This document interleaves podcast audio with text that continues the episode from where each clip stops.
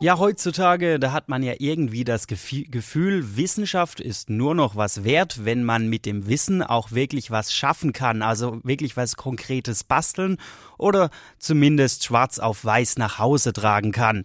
Da haben es die Geisteswissenschaften nicht leicht und somit auch nicht die Germanistik. Überhaupt Germanistik, alte verstaubte Bücher lesen und immer wieder die Frage, was will uns der Autor damit sagen? Wozu also noch Germanistik? Schon der Begriff erinnert unangenehm an metrinkende Germanen auf Bärenfällen. Aber die Disziplin hat längst alles Deutschtümeleiende abgelegt Heute steht das Abenteuer im Vordergrund, dass man mit Literatur in riesige fiktive Welten eintauchen kann.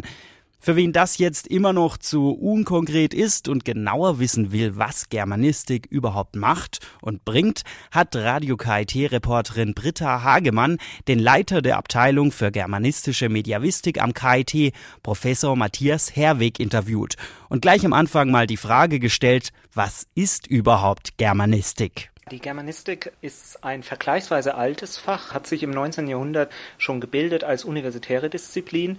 Die Ahnenväter unseres Faches äh, sind teilweise sehr berühmte Leute gewesen. Die Brüder Grimm gehören dazu, Ludwig Uhland, Hoffmann von Fallersleben.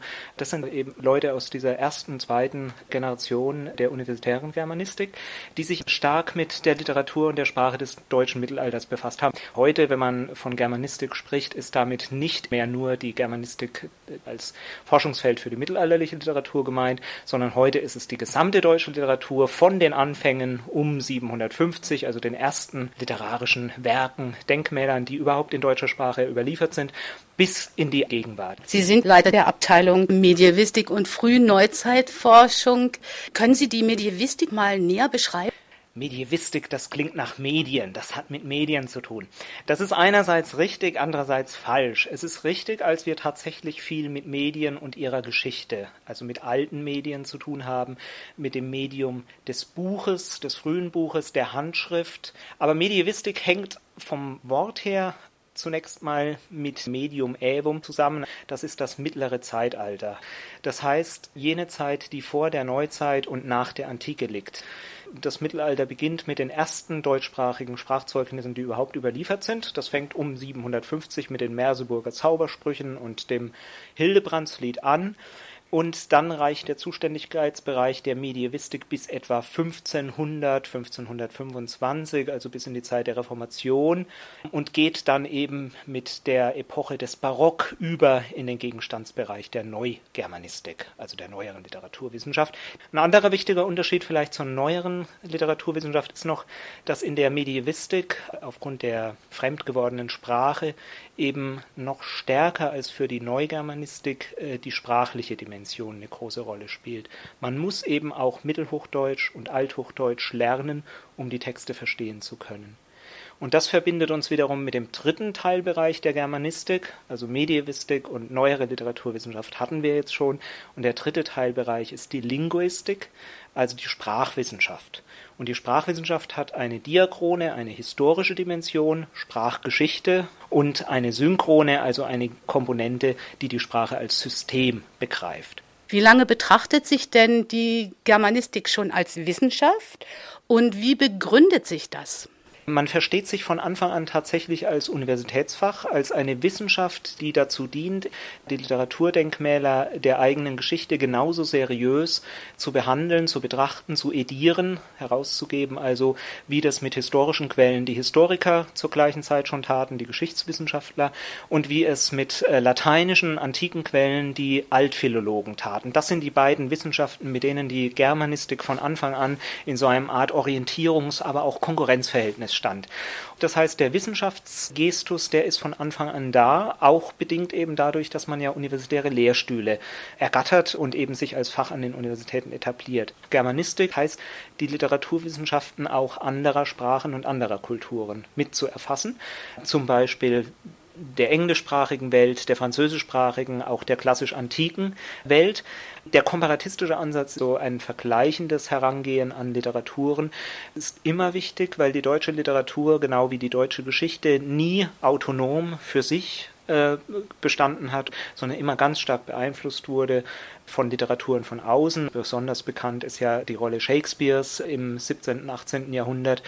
Man kann aber viel weiter zurückgehen. Die mittelalterliche deutsche Literatur ist ganz stark von Frankreich. Chrétien de Troyes, der Artus-Roman, ist eine französische Erfindung ursprünglich beeinflusst gewesen oder auch vom Mittellateinischen. Also wir haben diese Wechselverhältnisse, die eine allgemeine Literaturwissenschaft oder eine komparatistische Herangehensweise nötig machen, von Anfang an und immer in der deutschen Literatur gehabt.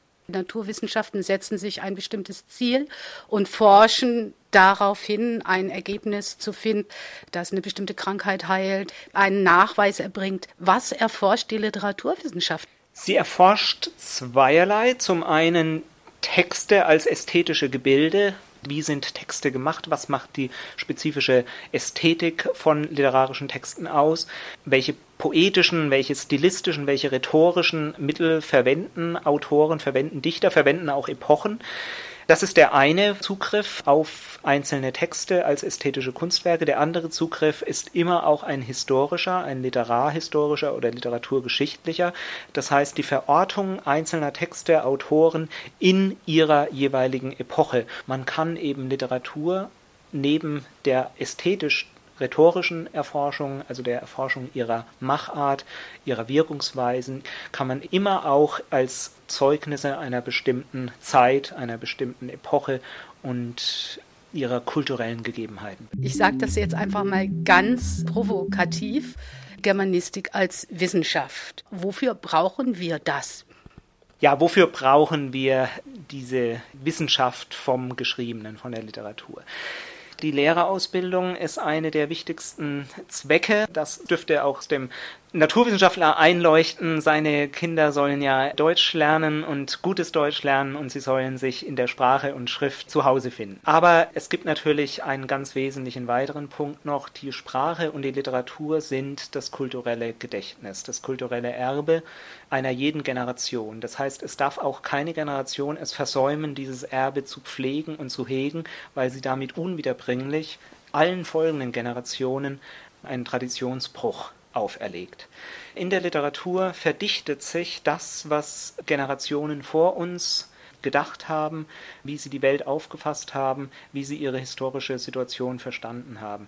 Das heißt, die Literatur ist neben den historischen Quellen für uns der Zugang zu unserer Vergangenheit. Es ist heute im Zeitalter auch der europäischen Einigung, im Zeitalter der zunehmenden Globalisierung wieder festzustellen, dass sich immer mehr Menschen auch wieder zurückbesinnen auf lokale, auf regionale Kulturen und Traditionen. Und genau das ist eben der Kit, der in einer zunehmend globalisierten Welt die Menschen zusammenhält. Das gilt für die Romanistik, für die Latinistik, das gilt für die Geschichtswissenschaft.